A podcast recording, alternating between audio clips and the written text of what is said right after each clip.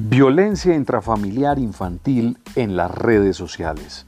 En nuestro podcast de hoy hablaremos acerca de cómo puede presentarse situaciones de violencia infantil, violencia intrafamiliar contra los niños en las redes sociales. Y es que por estos días el Instagramer Carlos Feria ha sido señalado de eh, realizar un presunto o unas presuntas situaciones de maltrato infantil porque graba videos donde supuestamente le hace bromas muy pesadas a su hija. Hoy en día las redes sociales se han convertido en un medio de comunicación y de entretenimiento para miles, millones seguramente de usuarios.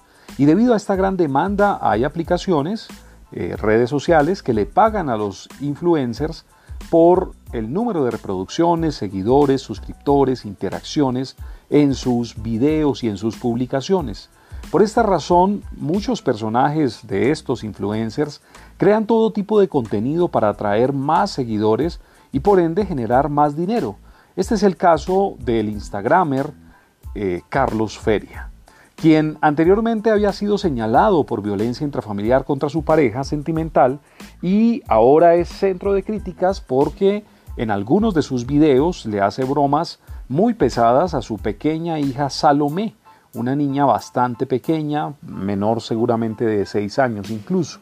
En estos videos pareciera ser que excede los, límites, eh, límites que evidentemente deben haber en el trato entre un papá y sus hijos eh, y en el trato con un niño pequeño. La psicóloga Vanessa Tejada recientemente interpuso una denuncia contra Carlos Feria donde eh, recolectó escenas de esas supuestas bromas pesadas que le hace a su niña y, se inició de este modo una acción ante Instituto Colombiano de Bienestar Familiar. Quiero explicar hoy eh, algunas preguntas que se han generado por esta situación de presunta violencia en contra de la niña de este Instagramer o influencer. Eh, tenemos que decir primero que según el tipo de contenido que realiza Carlos Feria, la primera pregunta es, ¿se puede considerar violencia intrafamiliar, maltrato infantil, estas bromas pesadas en contra de la niña?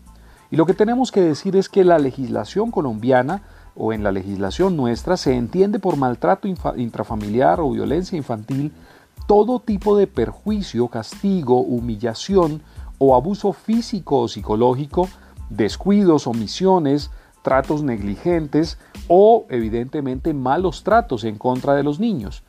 Cuando los niños, eh, niñas y adolescentes también presencian actos de violencia en contra de personas del núcleo familiar, esto evidentemente también es violencia intrafamiliar y es maltrato por exposición y evidentemente genera un perjuicio emocional para ese niño, niña o adolescente.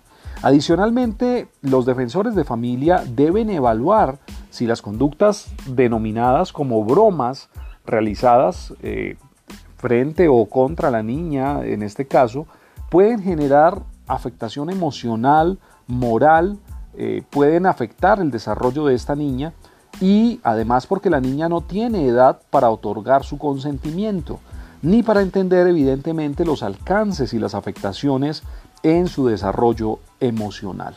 También debemos responder en qué momento se puede identificar que un niño, niña o adolescente está sufriendo de maltrato intrafamiliar.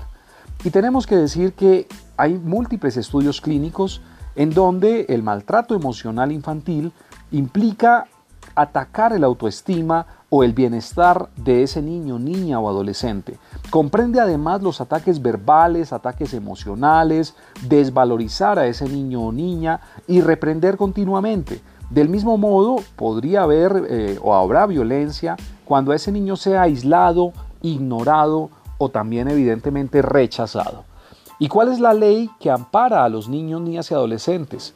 Pues en Colombia los niños, niñas y adolescentes están cubiertos, están amparados primero por nuestra constitución política colombiana que eh, establece que se debe respetar el interés superior de los niños, niñas y adolescentes, pero además hace énfasis en que los derechos de los niños priman por encima de todo, están por encima de todos los demás derechos. Adicionalmente, el Código de Infancia y Adolescencia, en su artículo 18, indica que los niños, las niñas y los adolescentes tienen derecho a ser protegidos contra todas las acciones o conductas que causen muerte, daño, sufrimiento físico, sexual, psicológico y en especial tienen derecho a la protección contra el maltrato y los abusos de cualquier índole por parte obviamente de sus padres, por parte de sus representantes legales, por parte de las personas responsables de su cuidado y obviamente por los miembros del grupo familiar, escolar o comunitario.